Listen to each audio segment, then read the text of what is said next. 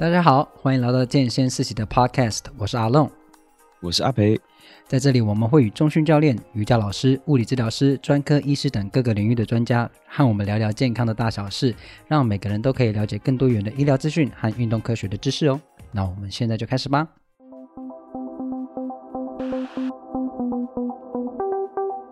Hello，大家好，又过了一个礼拜哈，你们的支持的四足。啊，世足赛、世界杯，那你们支持的队伍有没有好的成绩啊？那阿培是，哎，你支持的队伍现在表现如何啊？阿根廷嘛，是吗？没错，我们现在录 Podcast 的前一天，嗯，应该说今天啦，今天凌晨的时候，是他们就十六强，就是打败了 Australia 澳大利亚，然后我们晋级到八强赛，八强赛会在下礼拜六，好像是凌晨两点半，请大家记得要收看。你有收广告费是不是？没有没有没有，哎，礼拜六真的蛮适合看的啊，因为礼拜天可以好好休息。你作为一个家医科医师，你现在在叫我们的听众熬夜吗？世足赛就是四年一次啊，所以也不是常常都这样子，所以是可以是可以接受的啦。大家偶尔熬个夜，但是要有适度的睡眠。好的，对，这是很难得啦。嗯，搞不好下一次，哎，我开始要讲坏话了，就是下一次搞不好你的队友也不会进那么前面嘛。我不是指哪一队，啊、我是指任何一队啦。那因为今年听说很多冷门嘛，嗯，就像对能爆冷门，对，像曾经的冠军队德国队，对这边如果有德国队支持的听众，我不好意思啊，就是因为今年他真的是没有进到十六强，蛮可惜的啦。对、嗯、对，这是很意外。但我觉得这就是精彩的点啊，就是有这样子爆冷门才好看，对啊，要不然就是都是那些球队在比赛会，对啊，你你永远不知道，像摩洛哥好像也是。感觉是个黑马之类的，对，今年是个黑马，不知道为什么他这么强？嗯，对啊，就是看比赛很不一样的地方。然后呢，对，那我们今天呢，也不是跟大家老聊足球，不过我们今天也是要来小蹭一下一些运动风气。膝盖受伤这件事情，膝盖受伤好像，嗯，大家其实很常听到啦。哈。那特别是运动员，那相关的运动，像我们上次讨论过的足球啊，那、嗯、像我自己打的排球，常见的就是。膝盖相关的受伤，还有我们上礼拜讲的那个帆船的问题，嗯、哼哼还有篮球。嗯、再来是大家也会讲说，诶，跑步是不是伤膝盖啊？那很多人就觉得，哎，跑步伤膝盖，那我就不跑步了。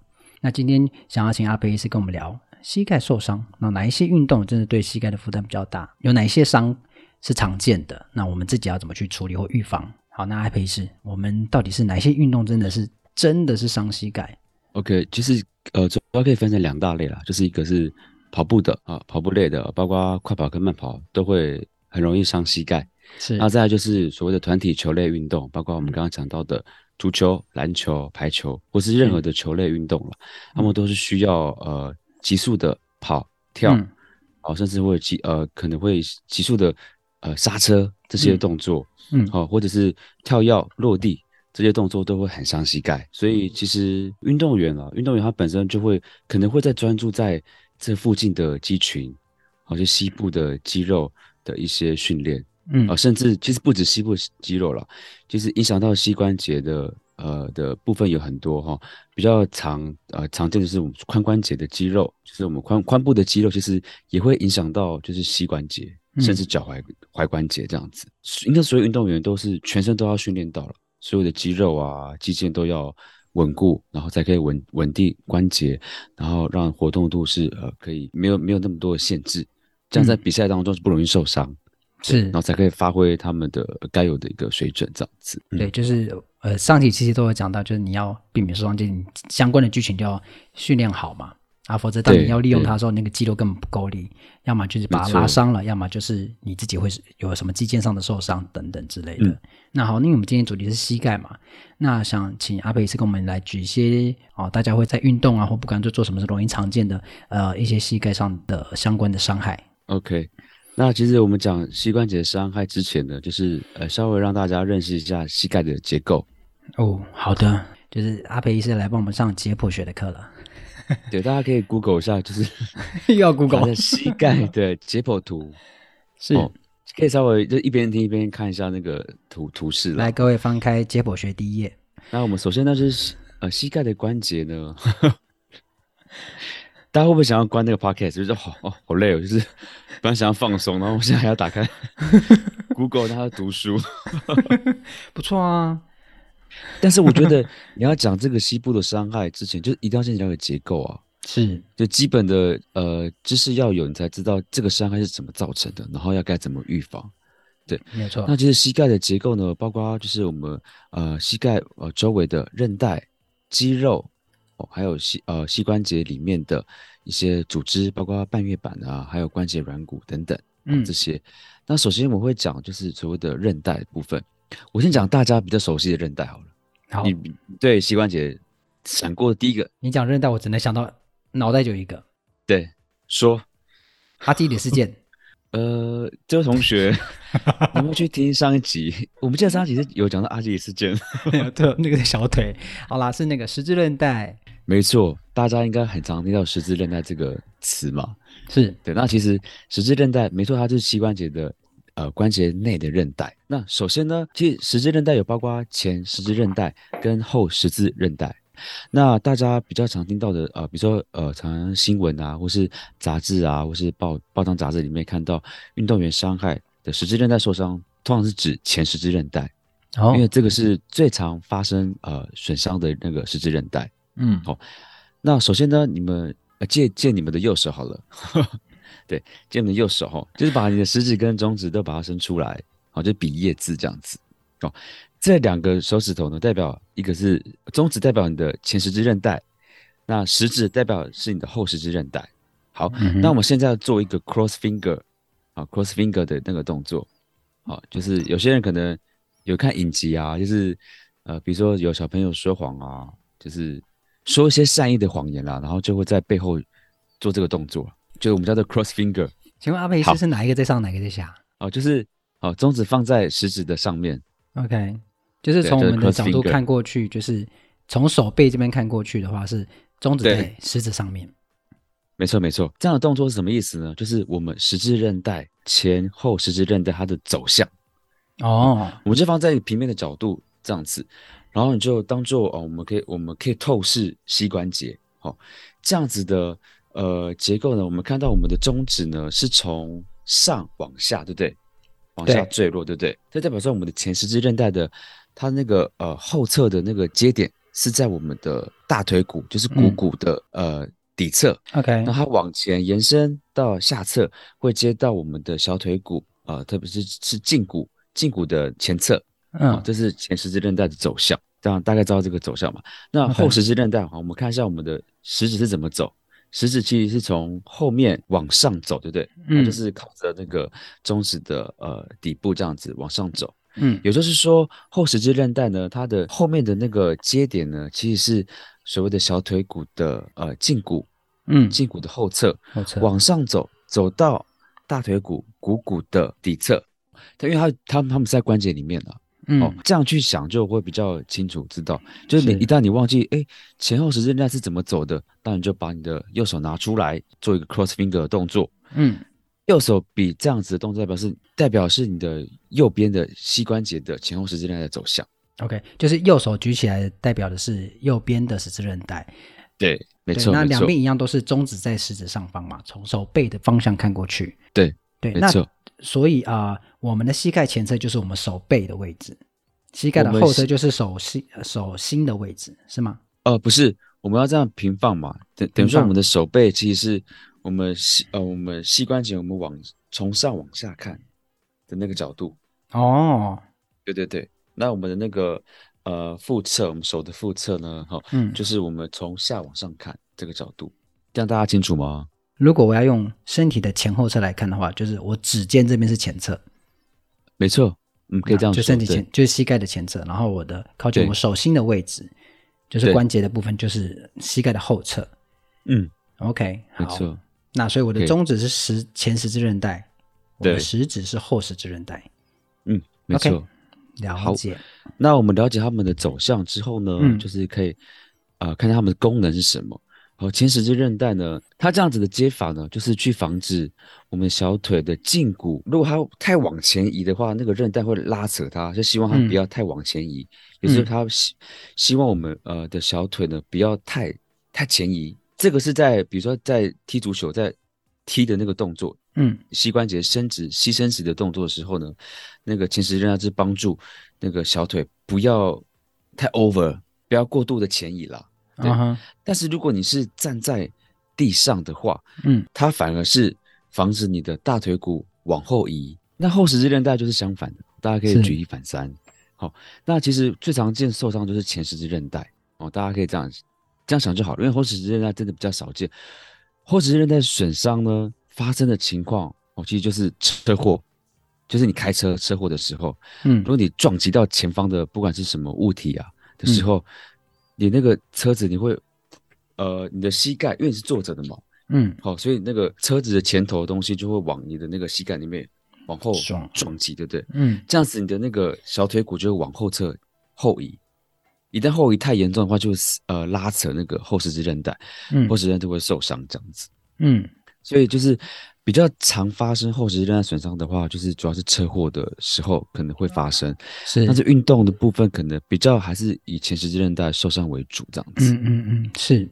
那其实韧带除了前后十字韧带，还，包包括内外侧韧带，好，就是包住膝盖的内侧跟包住膝盖外侧的韧带。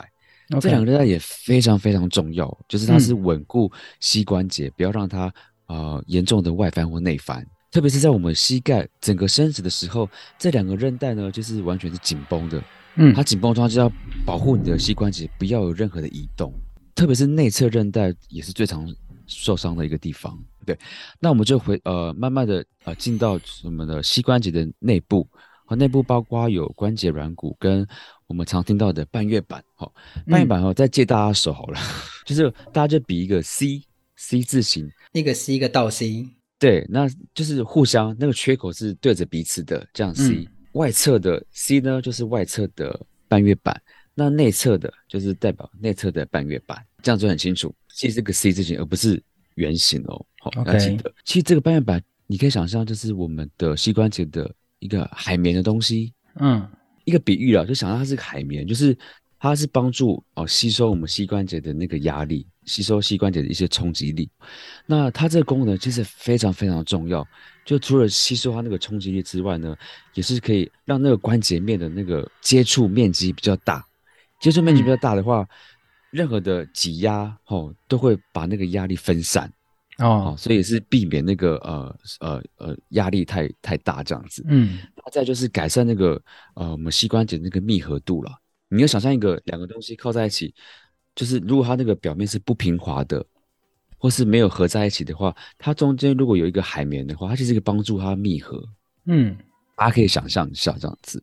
所以半月板是非常非常一个重要的一个组织。那半月板呢，我要再给大家一个小常识。好，半月板呢一旦受伤，完全受伤的话，它是不可逆的，它是无法修复的。哦，那是为什么呢？因为半月板本身呢，我们可以当做半月板，它有可以再区分成外部、还有中间、还有内侧部。好，OK，外部、中间跟内部。那其实半月板的血管呢，供应只其实基本上只呃局限在外部。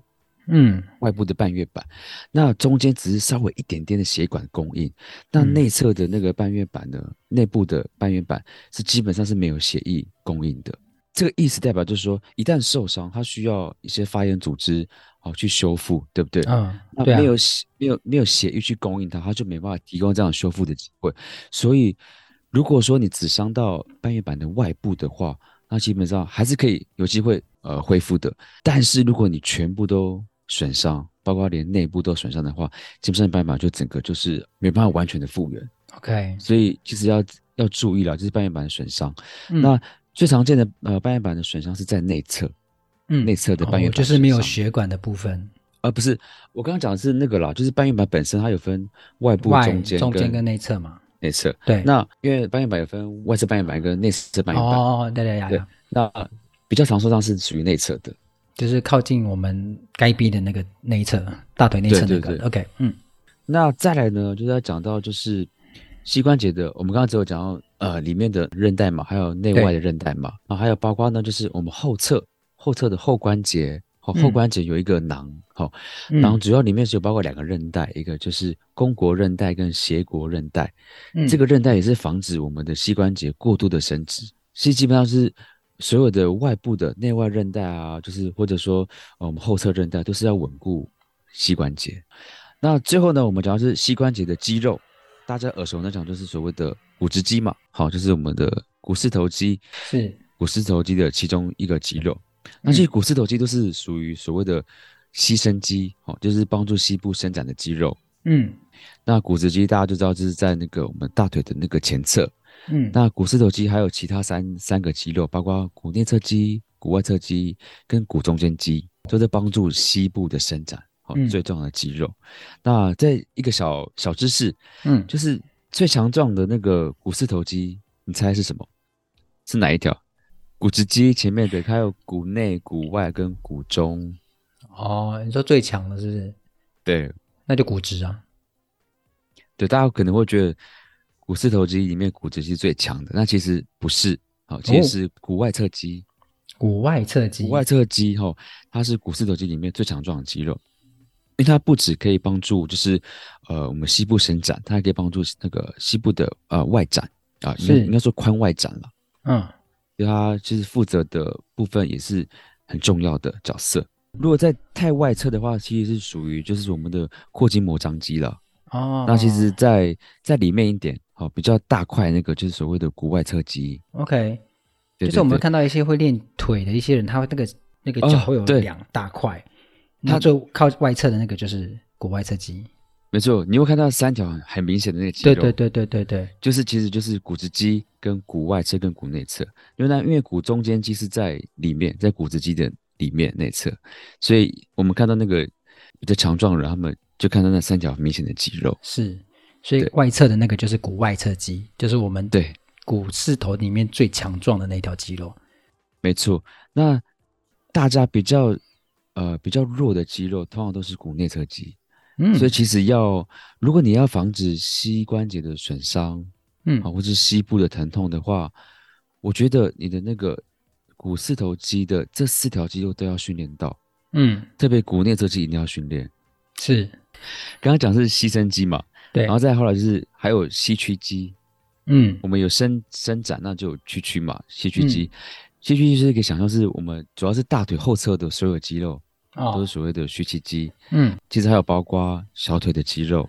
我们上一集有讲到小腿的肌肉，那个腓肠肌，腓肠肌它其实它那个肌腱是有跨越膝关节到大腿的哦。哦，所以腓肠肌它除了呃可以就是呃脚板下压之外呢，嗯，它也是帮助膝盖屈屈曲的一个肌肉。哦，对，所以以上就是好像也蛮复杂的哦，就是好多膝关节本身。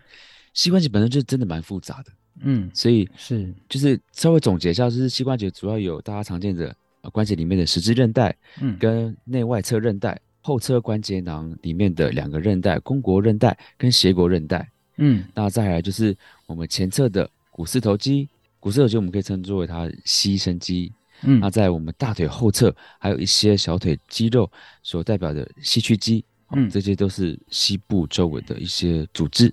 那解剖学先到这边下课。嗯、呃，我觉得大家应该 应该已经闭眼了吧？就是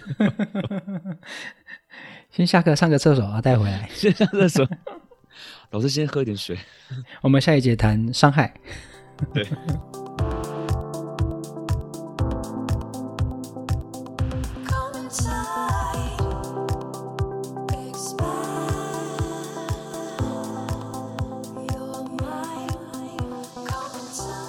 好，大家都回到座位上了吗？然后我们第二节课要谈的是 伤害。其实大家可以很随意啦，就想上厕所上厕所了，不用举手跟老师说，只是要上厕所。对对对对对，那记得耳机再戴好哈。对，我们要很认真，我们连上厕所都要听课。没错。好，那啊，刚刚讲的啊膝关节的结构嘛，哦，那相对来说，它就会跟你做什么运动会有带来不同的伤害，可能伤害的部位就不同。那接下来就是要麻烦阿培医师跟我们讲这些啊，我们在了解这些结构之后，那这些部位常发生相关的一些伤害是哪一些？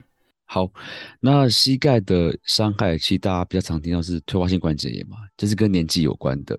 那如果退化性关节炎如果很严重的话，可能会形成 O 型腿哦。哦，所以如果你看到一个比较年长的人呢，就是他 O 型腿很严重的时候呢，你就要怀疑它可能有那个退化性关节炎的问题。那再来就是呃，可能跟那个运动或是呃过度呃活动造成的伤害，像我们自己有谈到，应该是上一集啊，谈到一些球类运动啊，对，或是跑步运动，嗯，会造成膝盖的受伤。呃，膝盖的那个伤害呢，就是有两个，大家一定常听到所谓的跑者膝跟跳跃膝。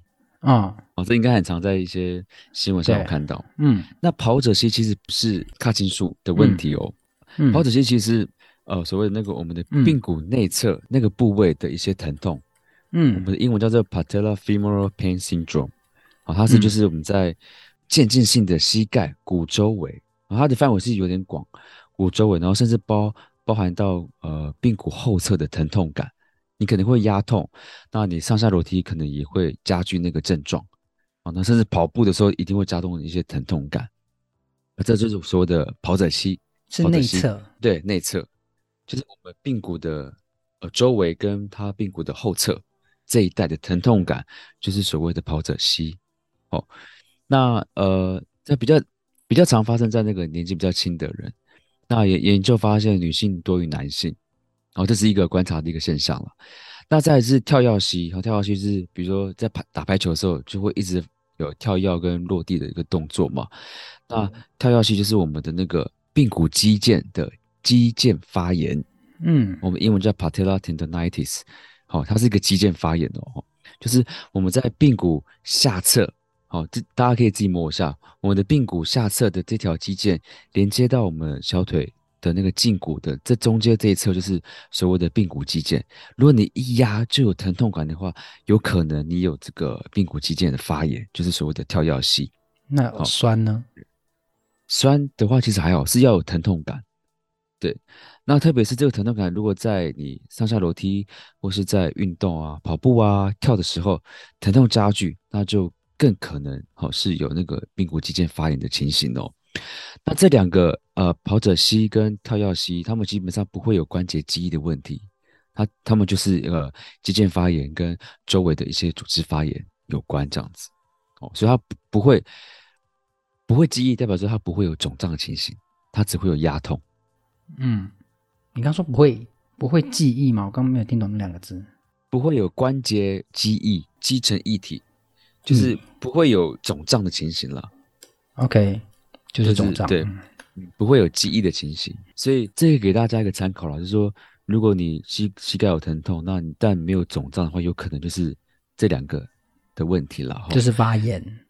对，没错。嗯，那再来就是最期最常见是内侧的那个膝盖的问题，就是内侧侧韧带的扭伤，是最常扭伤的地方。嗯，哦，特别是在我们可能有跌倒啊，或是说我们在运动的时候有跟别人冲撞的时候，造成的小腿外翻。嗯那就会影响到内侧的侧韧带的扭伤。嗯，那这个韧带扭伤呢，就是会有会有疼痛之外呢，也会有肿大情形。嗯，啊，就是跟前两者是不太一样的哦。嗯，那再就是我们前面有提到的前十字韧带嘛。嗯，前十字韧带的那个受伤，就是就是比较常，就是在我们要突然减速，特别是你看到足球员，他们不是要传球啊，然后嗯，突然急停，然后减速，然后突然要往往左移动，往右移动。是一个瞬间就很容易拉扯到前十字韧带，因为当我们突然减速，然后膝盖外翻，然后造成我们那个小腿的胫骨前移的时候，它就会拉扯那个前十字韧带，然后就会你会可能会听到啪的裂声，然后 当下就会剧烈疼痛。这个时候呢，就很容易会有肿胀的情形，那很有可能会有些血肿的问题哦。是立立刻会看到，就是它肿起来这样子。对，没错。那再来呢，就是所谓的我们刚刚讲到的半月板嘛。我们刚刚提到说，半月板最常见的损伤就是内侧的半月板。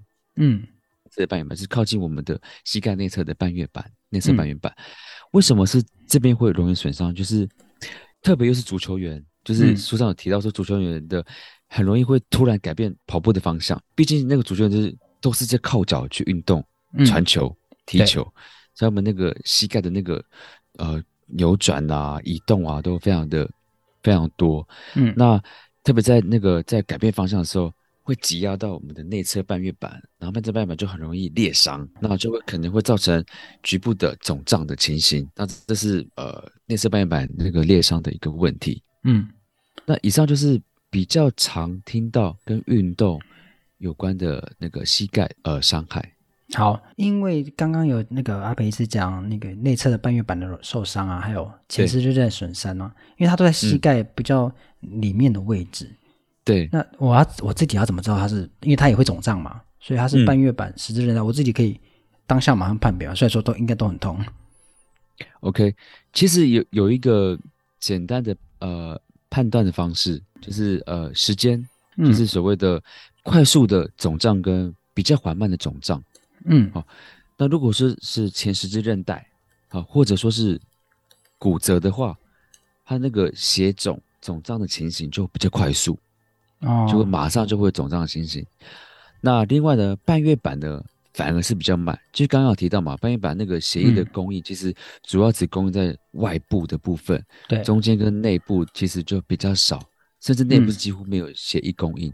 嗯，那因为血液供应比较少，所以他们发展成那个血肿的那个速度会比较慢。所以如果那个肿胀的呃发展比较慢一点，那有可能是半月板的裂伤。那如果当下就很容易就开始肿胀。疼痛、肿胀不舒服的话，就有可能骨折或者十字韧带的受伤。哦，那呃，刚刚有讲肌腱发炎，然后，嗯，诶，膝盖的侧韧带扭伤、十字前十字韧带的损伤，还有内侧半月板比较常常见内侧半月板的损伤。嗯，那我常听到什么骨折，这也是啊、呃、常见的伤害吗？骨折的话，相较呃我们以上讲的比较少见一点，但还是有可能会发生。哦、其实。一旦有骨折，它的疼痛是非常非常剧烈的。嗯，所以如果很非常剧烈疼痛的话，就也要朝向就是骨折的那个呃诊断了。那其实我们有一个原则叫做 Ottawa Knee Rule，好，它就是可以去判断说你需不需要去照 X 光去排除骨折的可能性。第一个就是年龄了，年龄大于五十五岁，好，因为年龄比较越大，就比较容易会发生骨折。嗯，所以就去看年龄，年龄如果大于五十五岁的话，就呃有可能要去照 X 光去排除骨折。那再就是有可能在我们的那个小腿的腓腓骨的骨头，就是我们小腿的外侧的骨头这边有呃压就会很疼痛，嗯，或者说我们压髌骨会有局部疼痛的时候，就怀疑这两这两侧可能有骨折的情形。嗯，好，那在比较简单的方式就是，如果你当下受伤之后，你无法走四步，就是如果你无法承受你自己体重，嗯、至少可以走四步的话，小于四步的话，就怀疑你可能在附近有骨折的情形。是、啊，这也是可能要去照 X 光去排除骨折。嗯，那在第四项呢，就是说，如果你的膝盖是完全无法屈曲，哦、啊，因为我们膝盖的屈曲是差不多可以呃大一百四十度。就从伸直到屈曲的时候，可以差不多一百四十度。那如果你屈曲没办法大于九十度的时候呢，其实这时候也可能怀疑有骨折的情形。但因为骨折比较少见了，那如果你有以上有讲到这些可能的问题的话呢，就是可能要照 X 光去排除一些骨头骨折的问题。嗯、刚刚阿北医师有讲到那个 Ottawa Knee Rules，对，大家如果有定时 follow 呃健健思齐的 podcast 的话，你一定会听过蔡老师曾经跟大家提过这个。啊，四步原则，嗯、就是走四步啊。如果说你没有办法完成四步，就很有可能有骨折的问题。对，对啊。如果想要听更细节，哎、嗯，回去听蔡老师的那个喝一杯水的时间来学知识哈。没错。好，以上就是我们膝盖常见的伤害。阿北医师感觉讲的很累哈，但是我还是要追着他问说，不不，不会啊。好了，我觉得分享这个知识还蛮重要的。好的，好的，好的，感谢阿培医师。但是我们自己 自己要怎么去呃？当然我们没有办法自己治疗嘛，我们也不该自己治疗。最重要的是我们自己肯怎么预防发生什么啊？退化啊、发炎啊、扭伤啊、损伤啊啊！半月板听到半月板说它不能不能自己修复，我真的是很害怕。其实有吓到，是啊，就是对啊，不可逆。如果完全受伤的话了，就对，可能。那我们自己该怎么去注意这些事情？总不能叫我们不要运动吧？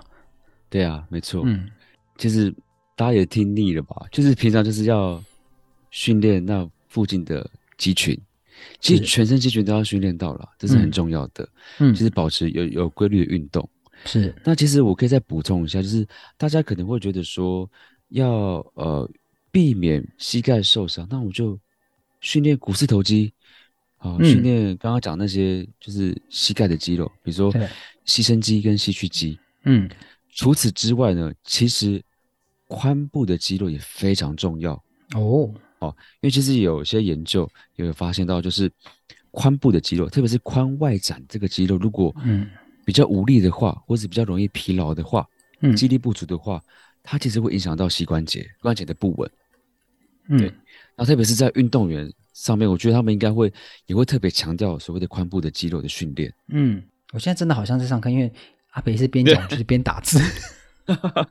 其实有些研究有发现，就是膝关节十字韧带的撕裂的原因，就是跟肌力不足有关。那那个肌力不足，其实不是股四头肌的肌力不足，哦，其实反而是我们髋关节的肌肉的肌力不足。对，因为特别是在我们，比如说我们在落地的时候，如果我们髋外展的那个肌肉不足的话，我们那个膝盖就很容易内翻。那就是因为我们外展没办法让膝盖打开的话，就很容易受伤。嗯、那刚刚讲到那个前十字韧带受伤的肌转，就是有包括这样子的膝盖的那个扭转的情形，然后拉扯到前十字韧带，啊、嗯，就很容易会有撕裂伤这样。所以其实就是髋部肌肉也是需要去加强的、哦。是，嗯，那要做哪些运动会比较建议啊？所谓的髋部的肌肉，就包括我们的臀部的肌肉，其实臀部肌肉也要、嗯、也要做。做加强，嗯，那再来是我们那个髋外展的肌肉，包括阔筋膜张肌，其实也是需要稍微训练一下，好、嗯。哦，就是其实我们做深蹲啊、硬举都有所帮助了。哦、那也可以多做一点外展的肌肉，比如说让你的那个大腿往外展这样子。哦、嗯，有些有些器材可能有这样子的训练的器材啦，可以做一下。啊，或者是说简单，你用自己的自身的重量去。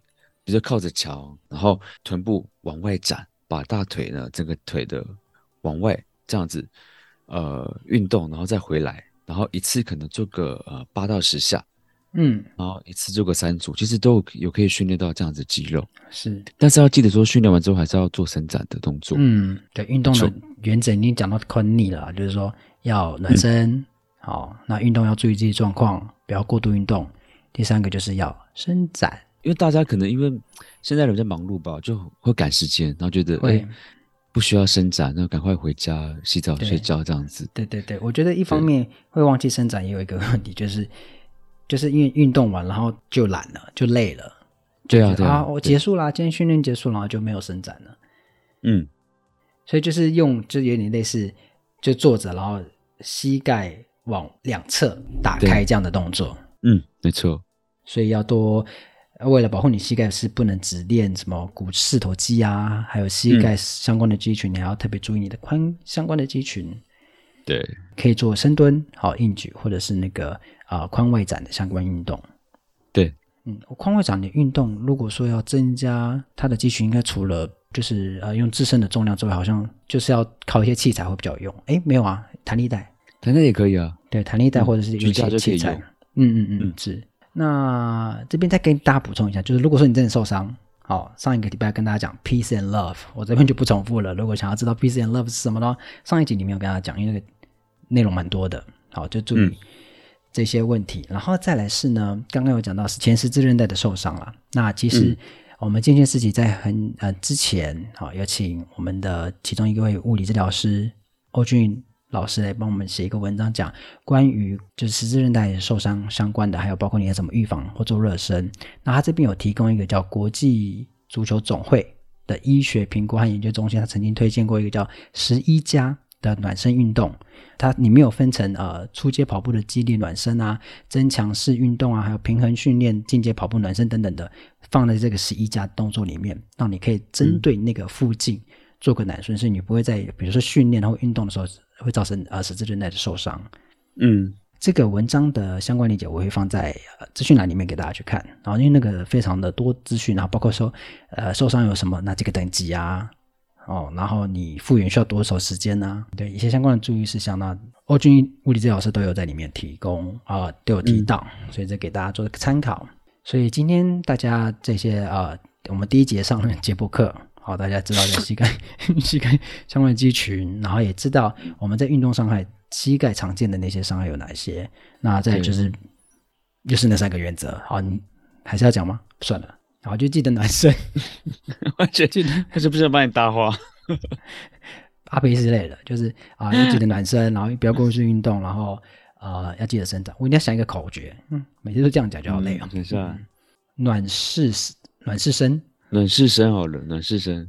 好，以后就跟大家讲，以后要记得暖式身哦，暖式身要记得暖身，适度运动，运动，伸展，没错。好，那今天谢谢阿培医师啊，跟我们分享这么多资讯，然后也希望大家膝盖都健康。我知道最近大家跟世足应该。就是可能有些爱足球的人，可能就忍不住想要你知道出去踢个几脚。不管你是什么运动啦，都要特别注意你的膝盖。膝盖受伤真的很麻烦。好，那希望今天的 podcast 对你有帮助喽。如果你喜欢这个频道，记得追踪我们。如果你有任何的问题或想要知道更多的主题的话，都可以到我们的脸书或 IG 私讯给我们知道哦。相关的链接我都放在资讯栏里喽。那我们就下次见喽。我是阿龙，我是阿北，拜拜，拜拜，记得暖湿身哦。